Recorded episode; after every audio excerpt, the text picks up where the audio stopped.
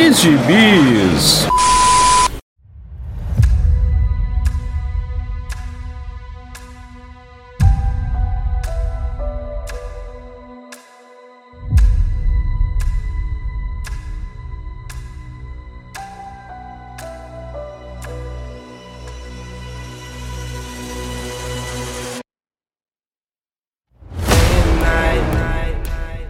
Aí, jagunçada, bem-vindos a mais uma edição do Pilha de Bis, o seu podcast semanal do site Arte Final. Acesse lá www.artefinalhq.com.br para todas as edições do Pilha de Bis, dos Sete Jagunços, do Omniverse e do A Pilha do Aranha. Nós estamos também em todas as redes sociais, é só procurar por arroba ArtefinalHQ no Twitter, no Instagram e no YouTube. E nós também estamos no Deezer, no Spotify, no iTunes, no Google Podcasts e no seu agregador de podcast favorito. Todos os nossos episódios estão lá disponíveis para você. Eu sou o Marcos e aqui comigo hoje estão Maurício Dantas.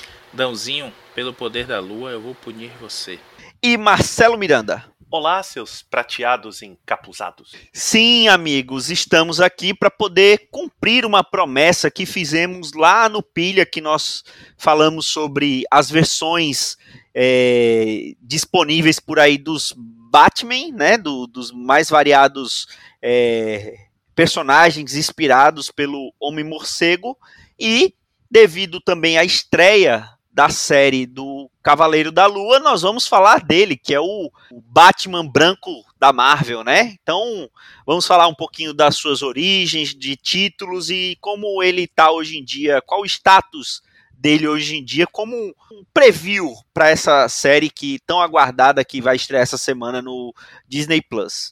Então, Marcelo Miranda, conte-nos um pouquinho da origem do Cavaleiro da Lua. Pois é, a origem dele eu vou deixar para depois, porque é trabalhosa, né? Mas a primeira aparição do homem se deu na capa da edição número 32 de uma série mensal da Marvel pouco pouco lembrada e pouco gostada hoje em dia, chamada Werewolf by Night, né, Lobisomem pela Noite. Saiu no Brasil um volume da coleção histórica Marvel, reunindo os primeiros edições, chamado é, O Lobisomem Ataca. Né?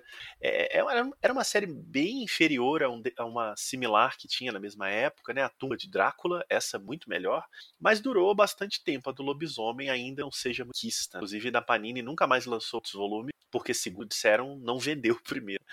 E aí, na edição 32, a gente tem a aparição, logo na capa mesmo, né? Já com o nome do Moon Knight, o Cavaleiro da Lua, como no Brasil. E, e na primeira página da história, ele já tá dando um cacete no lobisomem. Então, é um personagem que já para colocar o protagonista em perigo. E aí, nessa primeira história, a gente tem indícios de quem é esse personagem que foram pouco aproveitados. Então é curioso porque ele aparece na, nessa edição e na seguinte, né? Então ele tá em duas edições, eu não falei o ano, foi 1975. Então ele aparece na 32 e na 33 do Werewolf by Night. E ele é um mercenário, né? Um matador de aluguel contratado pelo grupo de vilões do comitê. E aí eu não vou falar muito sobre essas histórias, porque elas estão relativamente fáceis de ler na coleção histórica Marvel Paladinos Marvel, mas tem um trecho que um cara do comitê, um dos bandidos, né, ele descreve o Cavaleiro da Lua logo no começo. E aí ele diz, abre aspas, mercenário, veterano de três guerras africanas, cinco revoluções sul-americanas, breve flerte com a CIA, especialista em armas, versátil praticante de virtualmente todas as artes marciais, ex-lutador, oficial da Marinha por oito anos até surrar um tenente, quase até a morte, etc. Fecha aspas. Então. é um belo currículo, um né? Belíssimo currículo. Então a gente tem aqui uma espécie de apresentação desse mercenário, né? Isso já depois dele ter dado umas porradas no bisomem. Então ele é um grande perigo. E por que que ele é? Aí entra a curiosidade, né? Por que que ele é daquela cor e com aquela roupa? Porque ele é prateado para enfraquecer o lobisomem, né? Todo mundo sabe aí a lenda do lobisomem, de que eles são frágeis à bala de prata e à própria prata. Então o cavaleiro da lua nada mais é do que um ser prateado para cheio de traquitana, estilo Batman, para poder enfraquecer os poderes do lobisomem. Uma última curiosidade dessas primeiras histórias dele, essas, dele não, né, do lobisomem que ele aparece, é, duas curiosidades. A primeira é que essa roupa ela é dada para ele, para esse mercenário Mark Spector, pelo comitê. É uma roupa provida pelos seus empregadores. Então ele não é um cara que bolou essa roupa, não. E o segundo é que no final da história, né, na segunda edição em que ele aparece, ele descobre né, que lobisomem é uma vítima circunstâncias, perseguido, é um injustiçado, ajuda ele a escapar dos bandidos e vai embora tirando uma onda ainda. Né? Segue a sua vida aí, lobisomem, que eu vou seguir a minha e ponto final.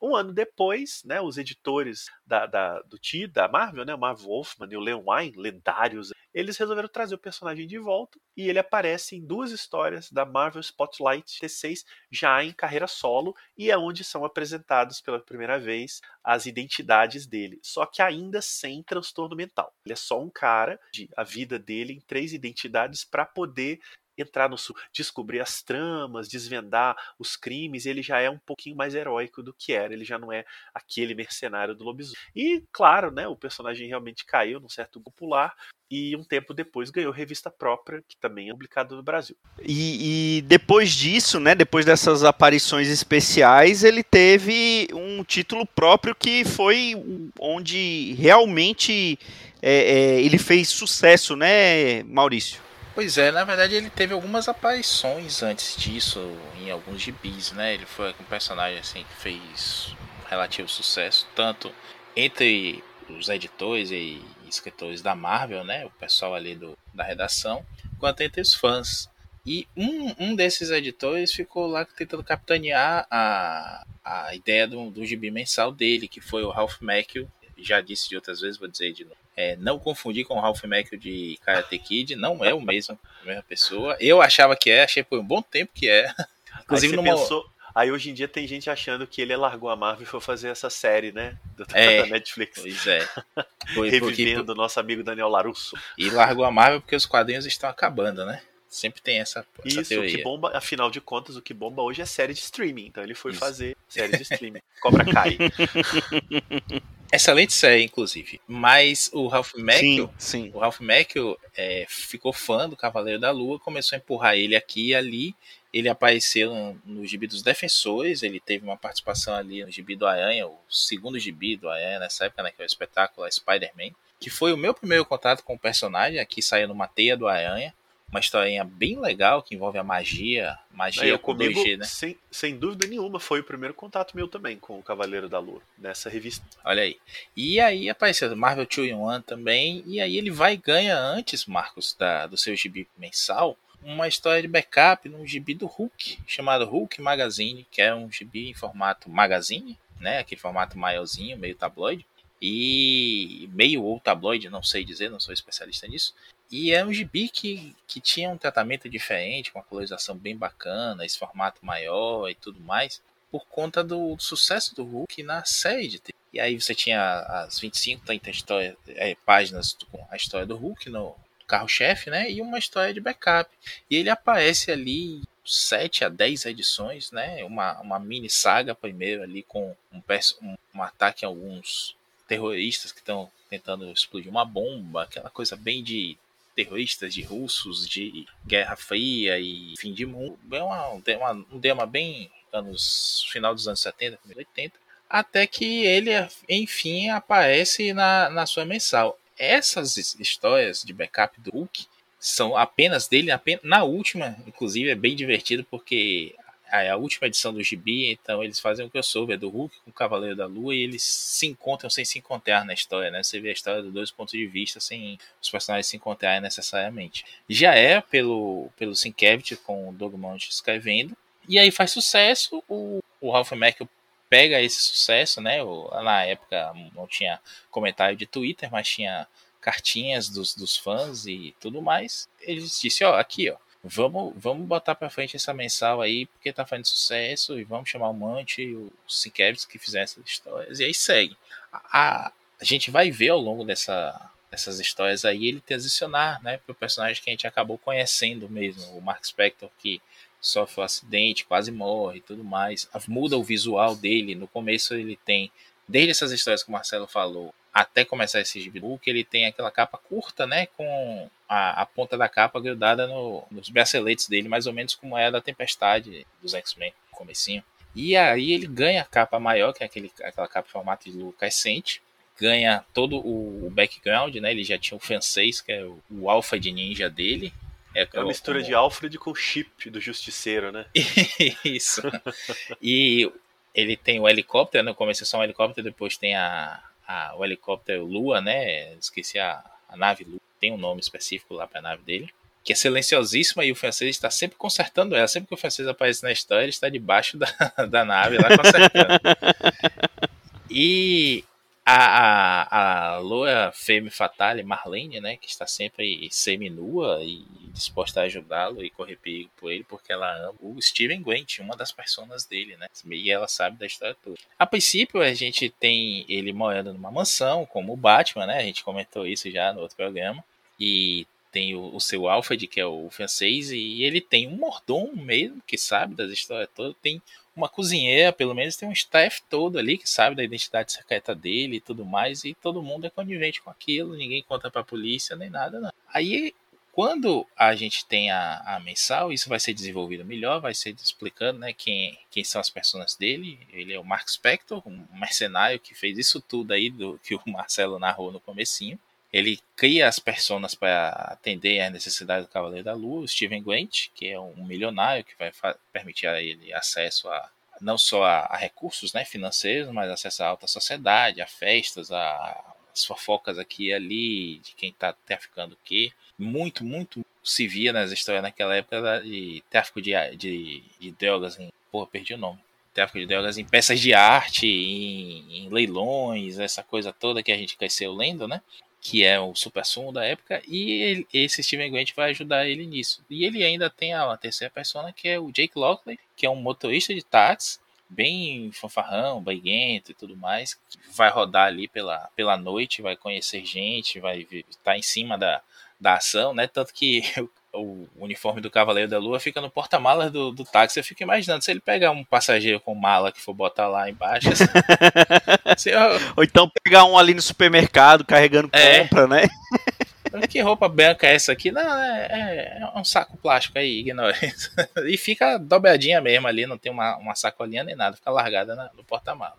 E aí, é, esse Jake Lockley vai acabar sendo uma, uma pedra fundamental aí para expandir o cast né, de personagem, porque ele vai estar tá sempre tomando café lá nas paradas dele. Tem uma corrida no bar da Jenna, que é uma mulher negra, mãe solo, mãe solteira, com dois filhos. Que sempre que o Jake chega lá, e aí, Jenna, como é estão seus, seus filhos? Ela fala que eles estão dando trabalho na escola, que eles têm que estudar mais, e isso e aquilo, até que eles finalmente aparecem lá adiante e também se tornam né, olhos e ouvidos do Cavaleiro da Lua pelo campus da, do colégio deles, da faculdade que eles vão e tudo mais. E um, um sem-teto, né? Não é bem um mendigo, ele é um sem-teto, que vai proporcionar algumas histórias muito interessantes e é o principal informante dele, que é o Crowley, que é um, um idoso é, largando vícios e tentando sobreviver lá com uma história de família bem complicada, um filho que se torna assassino e o Cavaleiro da Lua é perseguir depois. Enfim, há, há, uma série de coisas aí que, que o Monte e o Sincap vão explorar depois. Tem muitas histórias divertidas, divertidíssimas. Eu adoro essa fase, eu não, não tinha lido, eu fui ler quando a gente falou, né, pô, vamos gravar sobre o Cavaleiro da Lua, tá, tá vindo a série aí e tudo mais. E me apaixonei. Eu já gostava do personagem, aquele personagem que a gente nunca leu muita coisa, mas tem a simpatia, né? E agora, então, eu gosto mais ainda do personagem. Eu, me, eu lamento muito porque o que a gente vai falar daqui em diante pouco explora esses elementos muito legais que, que a gente tem aí, tanto de, de herói quanto de espionagem, quanto de é, temas bem urbanas, urbanas mesmo, né? O cara do táxi é, indo atrás da, das, das informações para depois jogar para um boato na boca da, dos mendigos e dos moradores de rua para investigar se tem um vampiro mesmo rondando ali, quem é o cara que tá roubando os bancos, enfim. Tem toda uma parte detetivesca também na história, que ele vai usando os informantes e deduzindo coisas. Ele não é brilhante como o Batman, ele não tem esse, essa coisa toda de dedução e tudo mais, mas é um personagem inteligente e que usa muito bem esse background todo aí que se perdeu, né? Acho que muita gente que escreveu ele depois nunca leu essa, essa fase. É verdade. E você falou das personas dele, mais recentemente, num, num título que a gente vai falar um pouco mais pra frente, ainda apareceu o Senhor Lua, né? que acaba não, sendo mais uma. Não queime a pauta. uma personalidade, não queime a pauta, né? Deputado, não me pauta. É, não, é, é só mais uma personalidade dele, É, né? Mas a gente assim vai falar mais. personalidade que nós vamos falar também do Homem-Aranha, Hulk, mas isso aí, né, é vergonha alheia. assim. Eu só queria pedir, pedir, Marquito, desculpas aqui à nossa à fiel audiência. Eu cometi uma gafe é, totalmente feia que pode me retirar a minha carteirinha de jornalista e logo de presidente, que eu não dei o crédito para os criadores do Cavaleiro da Lua. Me perdoe. É verdade, é Vou verdade. aqui re- Redima-se, Marcelo redimir, Miranda. Redimir. Atenção. O Cavaleiro da Lua apareceu na Werewolf by Night com roteiros do grande Doug Moore, já foi citado pelo Maurício porque ele vai escrever a mensal a partir de 1980, e desenhos do Don Perlin e do Al Mil. Estes são os nomes da turminha que criou o Cavaleiro da Lua lá na primeira aparição, ok? É, mas vamos falar de quando ele ficou realmente famoso, que o, o, o Maurício já comentou um pouquinho, que é justamente nessa mensal Bill Que é escrita Sienkiewicz pelo- bicho, hein, pelo rapaz? Doug Monte É. e desenhada pelo incrível e morador ali do. Provavelmente ele tem uma casa ali na Bahia, né? Bill Sienkiewicz, porque todo evento ele tá aqui no Brasil, Rapaz, então ele é homem- local o já. homem é monstro. E você vê, né? É difícil Meu amigo. encontrar. Ele, inclusive, quando vai ali a Recife, ele fica na casa do Maurício, hospeda lá. É verdade. Mas o- o- é difícil a gente encontrar a revista que o Sienkiewicz desenhou mensal, né? É um negócio muito fora da sim, nossa sim, sim. da nossa percepção e de repente, né? Ne- e, e- e, assim, nesse começo de. Nesse, assim, é, nesse, lá nos anos 80, talvez começo de carreira do Sienkiewicz, o traço dele já era bastante estilizado, mas ainda não era o que é hoje, né? Então era até um pouco mais simples para ele fazer um- uma manter uma regularidade numa revista mensal do que com o traço que ele tem hoje em dia. Ele, ele fez mensal dos Novos Mutantes durante muito tempo, né? E fez essa também do, do, do Cavaleiro da Lua, né? É, se você pega o traço dele, de fato, assim, estilizado é, mas é uma muito mais próxima de um Neil Adams, por exemplo, que é o, a referência de sua época, né? Eu não gosto de dizer assim, ah, é o Jim Lee de sua época, é isso, é aquilo, é é uma referência de sua época, né? Assim como todo mundo imitou, de fato, o Jim Lee, imitou o Rob Life, imitou tanta gente nos anos 90, como agora mais recentemente a gente tem outras pessoas, o Pepe Larraz, que a gente fala sempre, que não deixa de ser uma referência, que já segue uma coisa bem ali do, do Stuart enfim. A, o estilo dele é bem uma coisa do, do Neil Adams mesmo, um pouco mais sujo, acho que o Claude Jensen ajuda nisso também, né, de colocar mais detalhes, mais sujeira mesmo, a sujeira não no sentido de ruim, vocês sabem que eu não sou nada fã do Jensen, mas eu, eu reconheço as poucas qualidades que ele tem, e uma delas é isso, quando ele pesa na, na arte final, você vê que é ele que está finalizando, e dá uma, uma característica boa. Isso quando ele não quer desdesenhar o que o desenhista fez, né, e ficar aquela cagada que ele faz. Mas, é, ele vai estilizando aos poucos, parece que ele vai se soltando mesmo aí, e aí vai chegando perto do que a gente vai ver depois lá ele fazer no, no Novos Mutantes, que é já aquela coisa mais psico mesmo, e de fato, não tem como ele fazer esse tipo de arte numa, numa mensal. A gente vai ver um, um Electra Assassina, por exemplo, ele experimenta nas páginas, né? Ele desenha e pensa, ah, o que, é que pode ficar legal aqui? O cara é um artista plástico, ele não é só um desenhista de gibi, né? Porque ele colava é, texturas, colava pano, tudo mais e conseguia ter uma sacada boa de como aquilo ia sendo impresso para a tecnologia da época, porque uma coisa é você imprimir na, hoje em dia, né, que escaneia e tudo mais, faz mil tratamentos, naquela época que é uma impressão que inclusive tirava muito da qualidade do traço.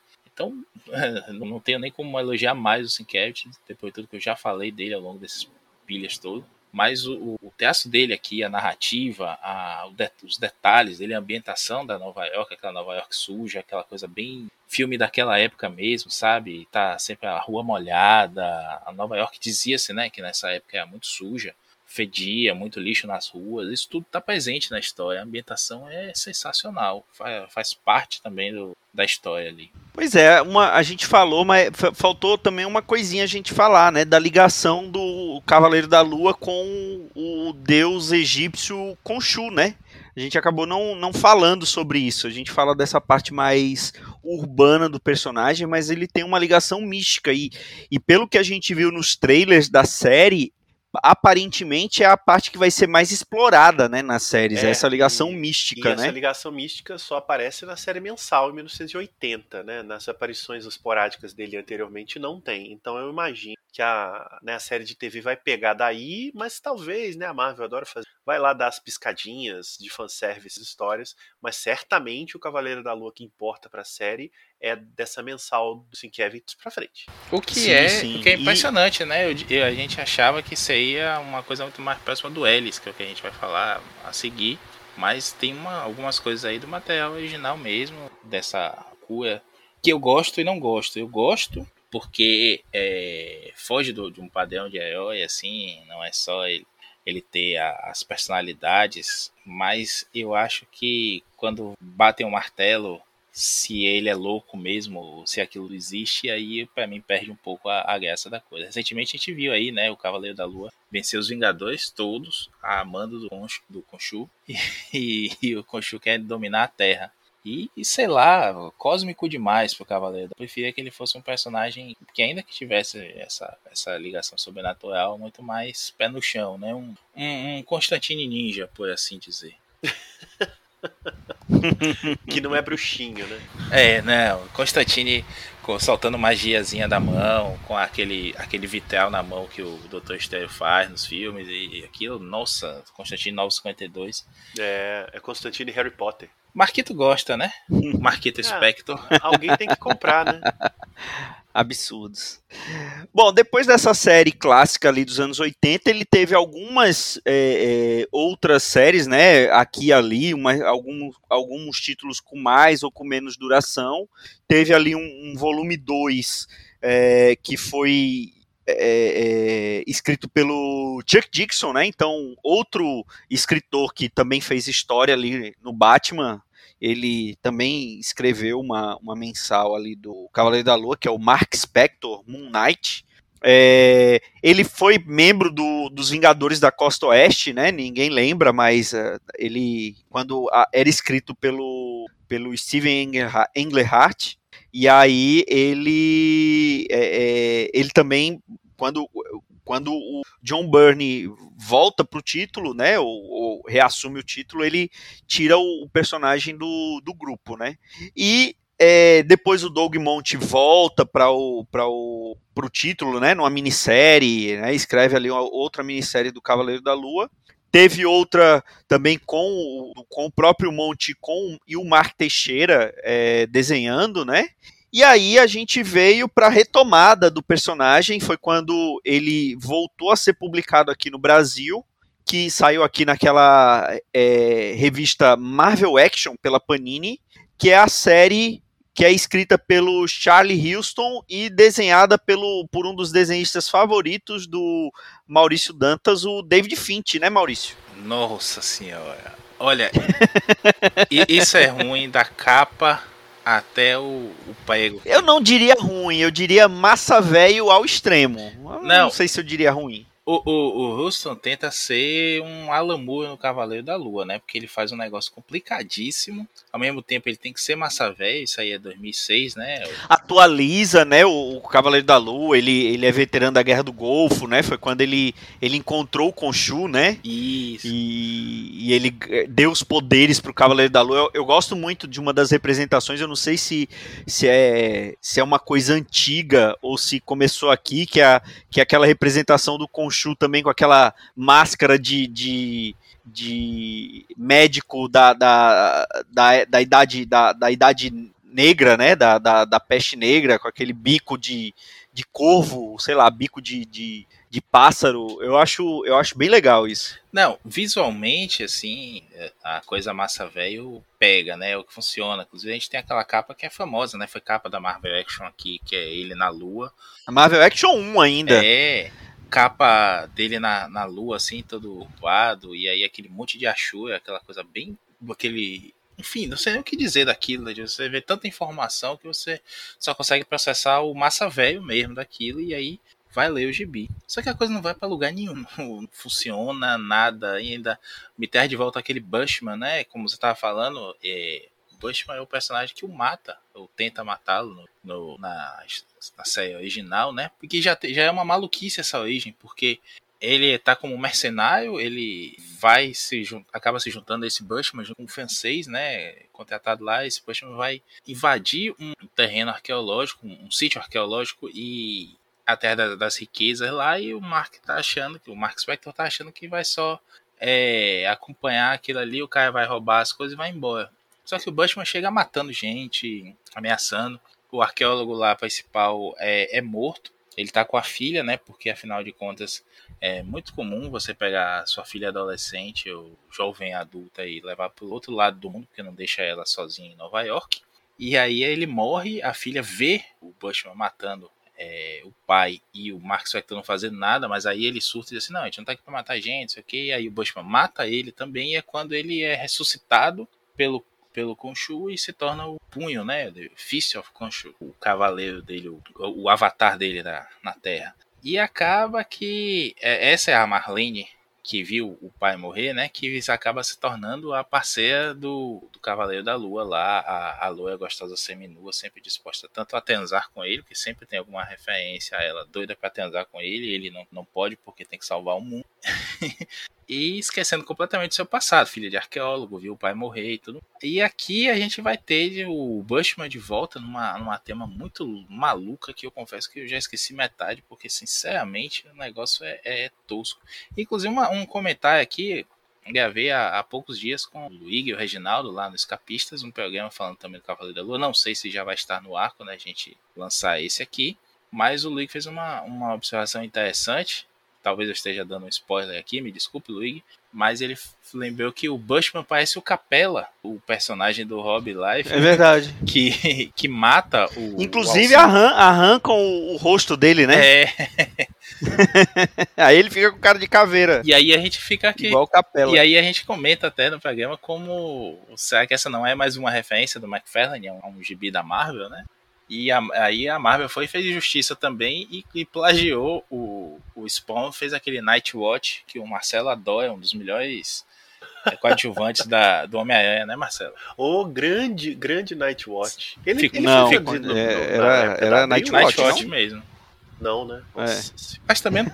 é, é, tipo esse gibi Nossa, do Cavaleiro da Lua aí. Não, me, lembrar não ajuda em nada a sua vida. Aí depois disso teve uma é. outra série que é Vengeance of the Moon Knight, que é escrita pelo Greg Hurwitz, que eu lembro dele naquela série Zumbi, né? Ele, ele fez também, eu acho que alguma coisa do Capuz, né?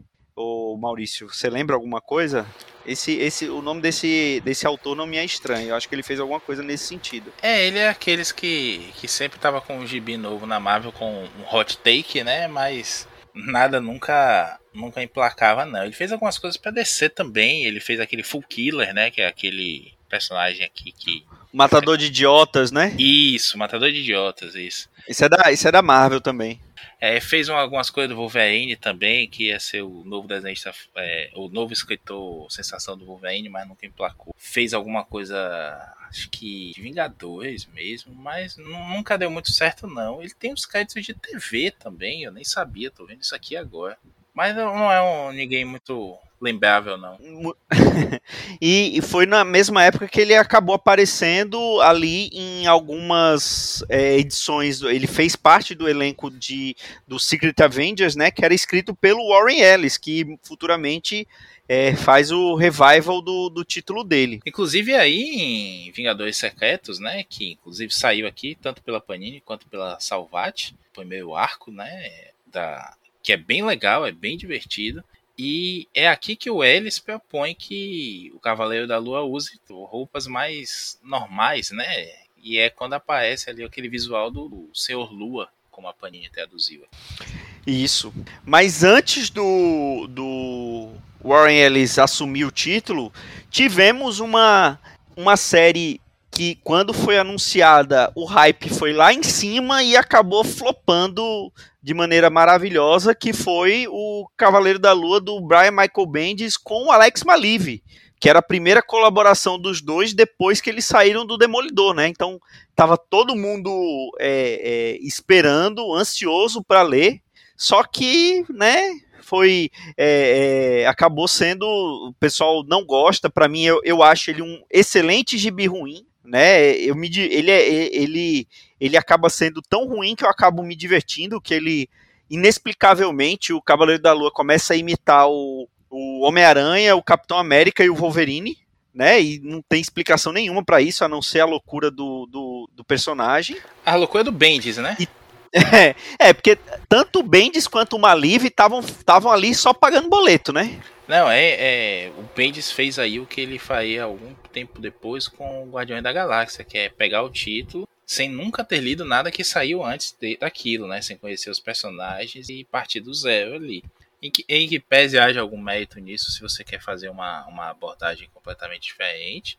Quando você vai fazer isso dentro do universo, dentro da canologia, mesmo que seja um boot de leve assim na coisa, vá conhecer primeiro o que é que tem de antes, o que é que tem de bom, o que é que você pode ligar com o resto do universo tudo mais. Mas o Bendis faz assim: ah, não, o Cavaleiro da Lua é maluco, então ele pega a, a personalidade que ele quiser, né? Ele só leu isso, né? As primeiras linhas do Wikipedia dizendo que Cavaleiro da Lua tem várias personalidades, ele é esquizofrênico.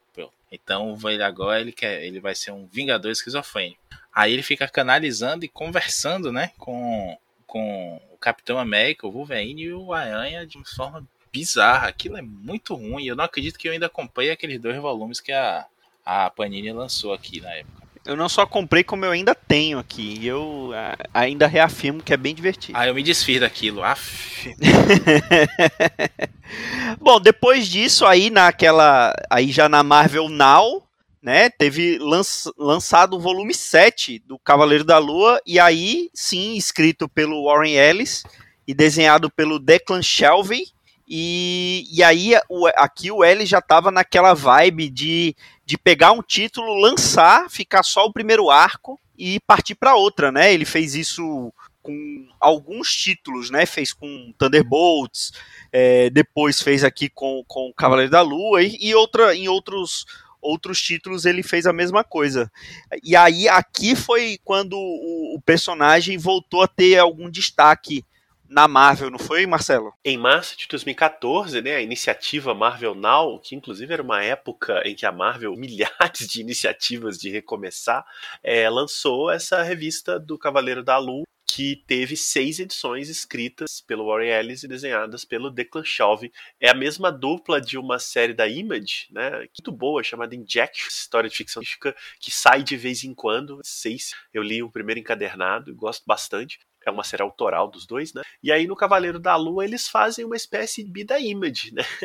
É, porque são histórias mais fechadas, ainda que haja um arco principal, mas elas são contidas. É sempre o Cavaleiro da Lua lidando com algum tipo de ameaça, de crime, mistério, ele está muito próximo de um, um, certo batmanismo ali, mais do que muito tempo, né? Ele ajuda a polícia, ele é um consultor e ele usa aquela roupa que a gente já viu por fotos, vai aparecer na série também, que é um terno todo elegante, passa a atender como Mr. Knight. E é interessante também o jeito que o Ellis usa é, com, com aquele jeito dele minimalista, né, essas questões das várias personalidades. Ele vai re reconectar de novo as coisas da origem do Cavaleiro da Lua. Eu nem se eu me lembro exatamente o que ele faz, mas eu basicamente ele indica Mark Spector teve o cérebro afetado pelo Khonshu e por isso ele de personalidades. Tem umas e os desenhos do Declan Shalvey são, eu particularmente acho incríveis nessa, nessa fase, nessas sessões. Ele trabalha graficamente a página de um jeito. E o L está naquela pegada, como o Marcos lembrou, além de fazer arcos pequenos, com poucos diálogos e muita ação, né? muito movimento e muito dinamismo na página. Então,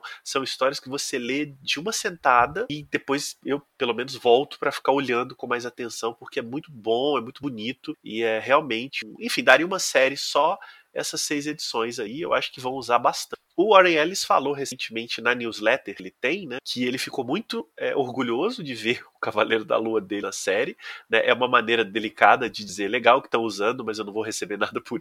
E, e disse que cada uma das edições que ele fez, né, das seis, é, homenageava uma edição do Doug Moenk da série original. Então é, é uma espécie de espelhamento. A gente buscar as referências, ele utiliza, ele reconta as histórias ao modo Warren Ellis a partir dos originais do Doug Moenk da mensal que a gente já comentou.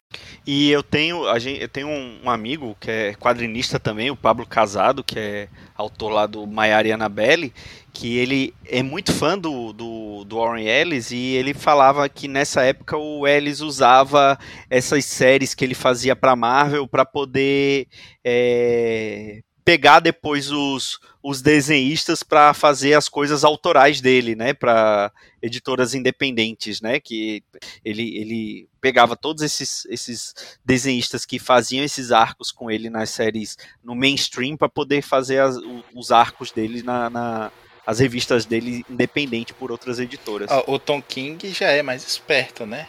Ele viu que os desenhistas fizeram com outros autores Aí chama para trabalhar com ele. ele não perde o tempo escrevendo o que ele não quer. Inclusive, um desenhista que está trabalhando agora com Tom King é, foi o que desenhou o segundo arco, né, desse volume, junto que escrito pelo Brian Wood, que é o Greg Smallwood, né, Maurício? É o Greg Pau Pequeno. Meu Deus do céu. Ai, ai. Eu... E depois, de, depois do Greg pau pequeno, ainda teve o cu de bunda depois, né? Nosso amigo Kulen Boom. Campeão. Nossa. É, cu de bunda pra lua. É. E com isso encerramos o Pilha de Gibis de hoje. Muito obrigado pela sua audiência.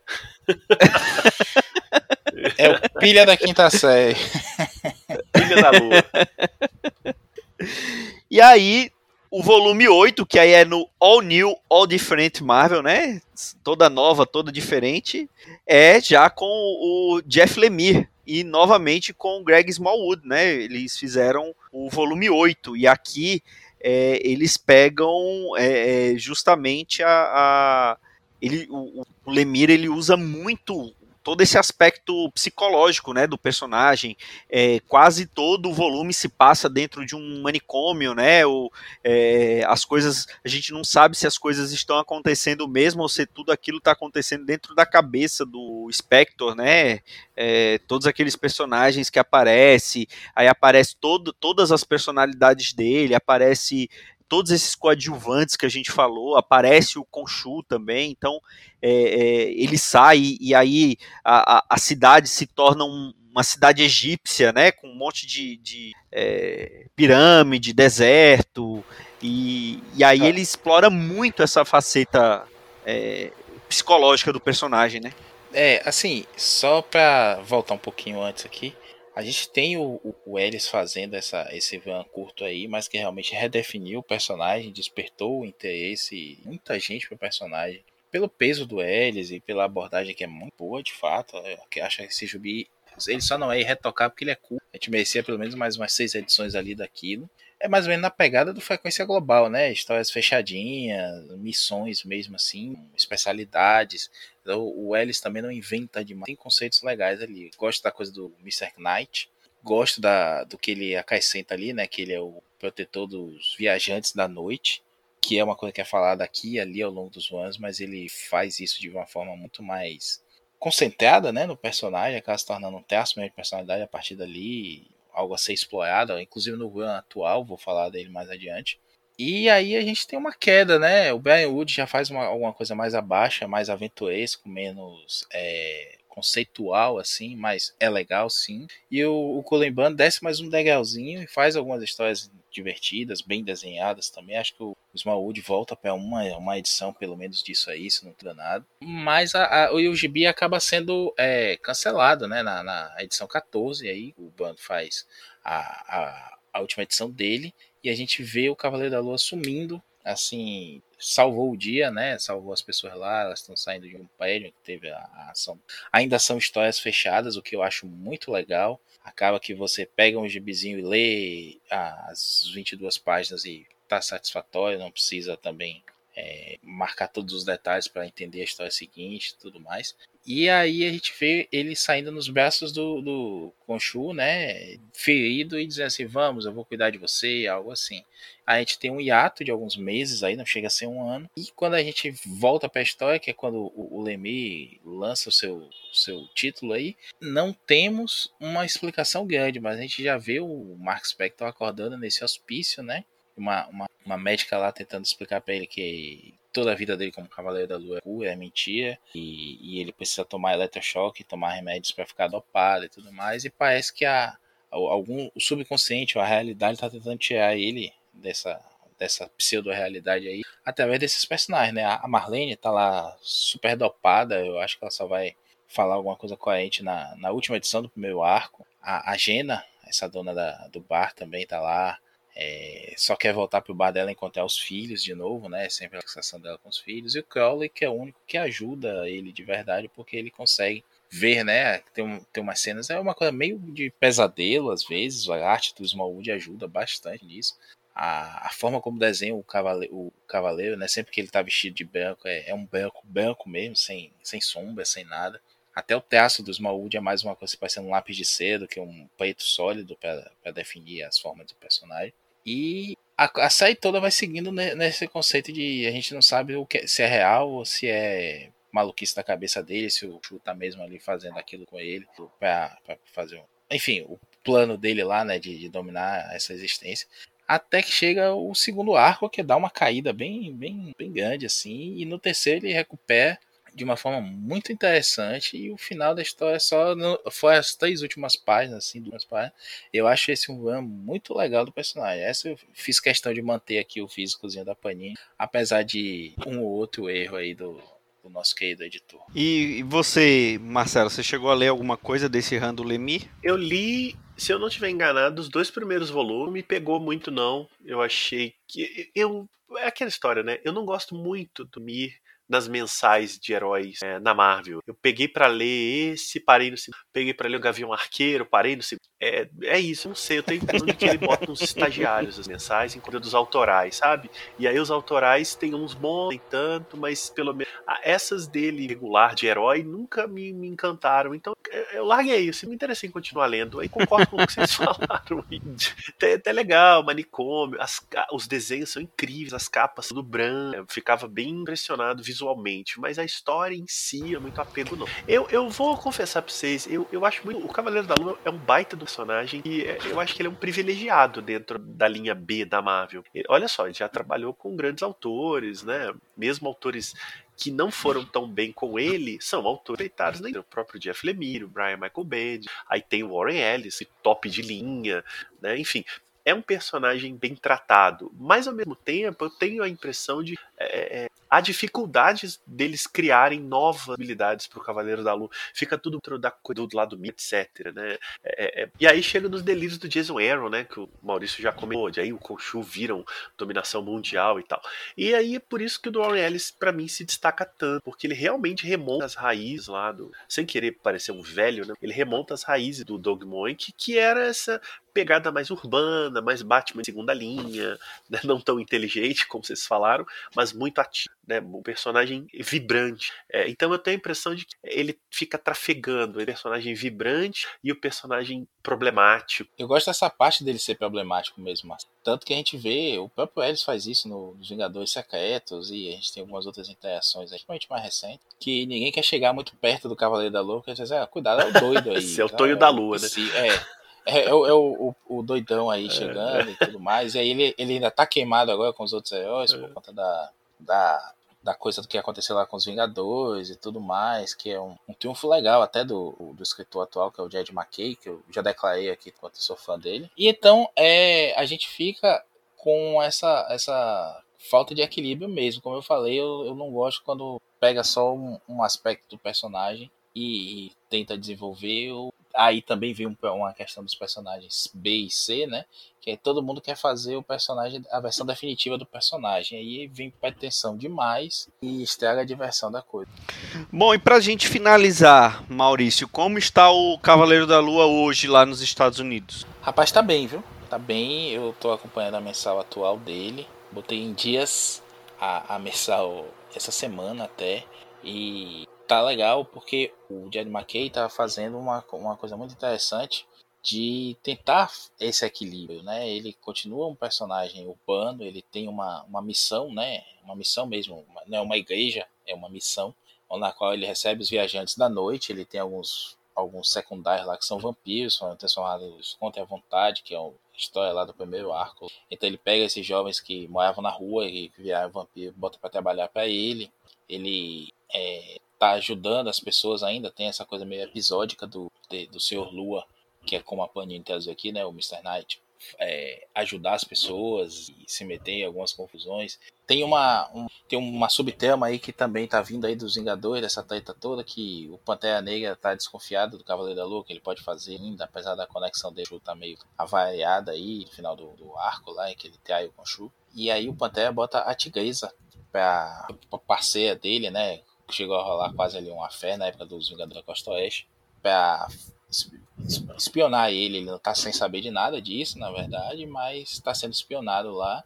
E o, o McKay tá fazendo um trabalho legal ali dessa parte do tudo mais. Aparece um, um segundo avatar do que é o Hunter's Moon, Lua de Caçador, ao pé da letra. Que é um cara que é médico, vai até do, do Cavaleiro da Lua primeiro pra, pra puni-lo, né, por ter traído com E aí depois ele assume um meio de antagonista, meio de aliado inesperado ali em alguns momentos.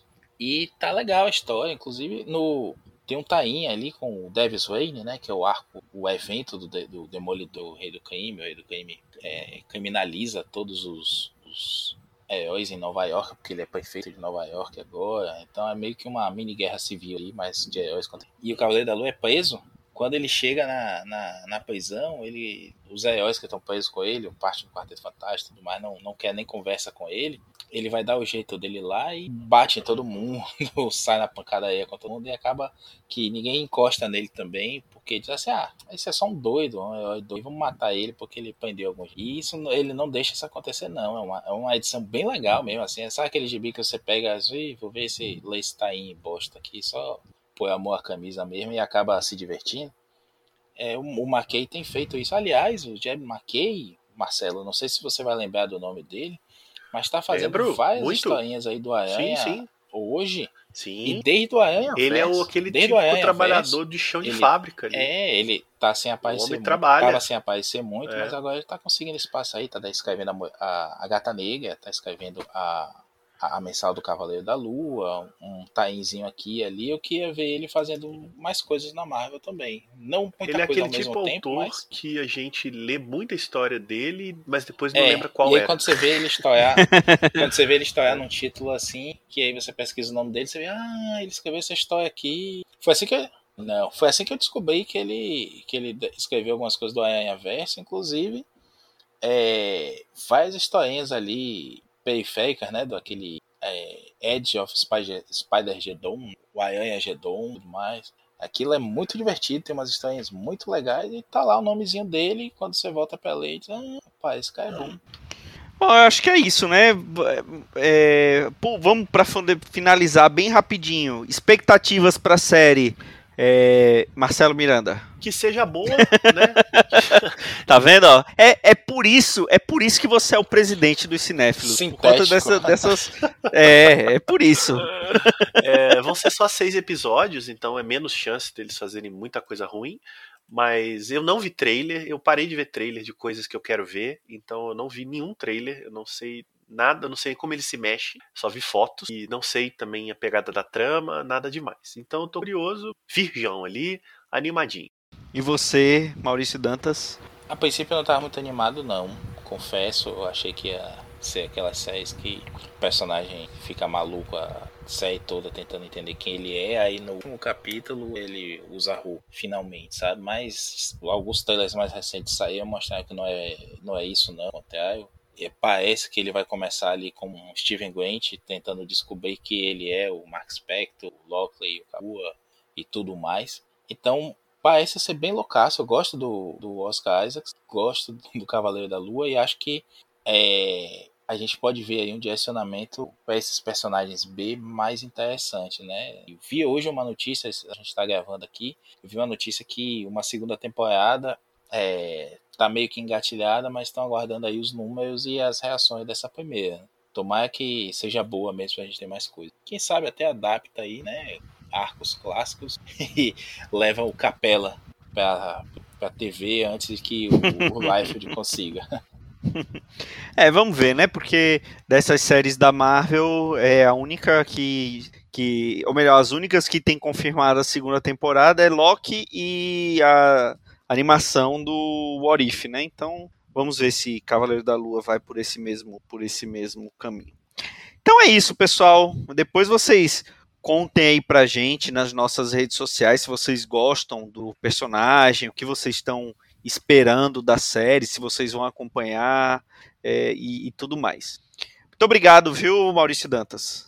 Obrigado, eu quero dizer que eu precisei reunir muita coragem para fazer essa referência a Sailor Moon na abertura do programa. E não podia deixar de falar do Dãozinho, né? Então juntei as duas coisas. Meu presidente, até a próxima.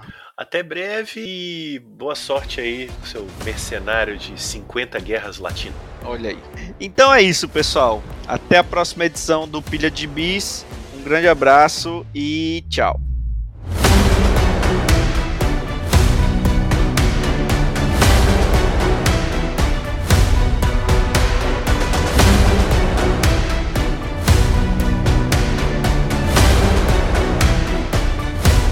Esse foi o Pilha de Gibis, mais um podcast com selo dos cabras de qualidade do Arte Final. Gostou do que ouviu aqui? Compartilhe e acesse o site, tem muito mais conteúdo de qualidade esperando por você. Vai comprar seus gibis na Amazon? Compra acessando os nossos links. Você vai ajudar a manter esse trabalho. www.artefinalhq.com.br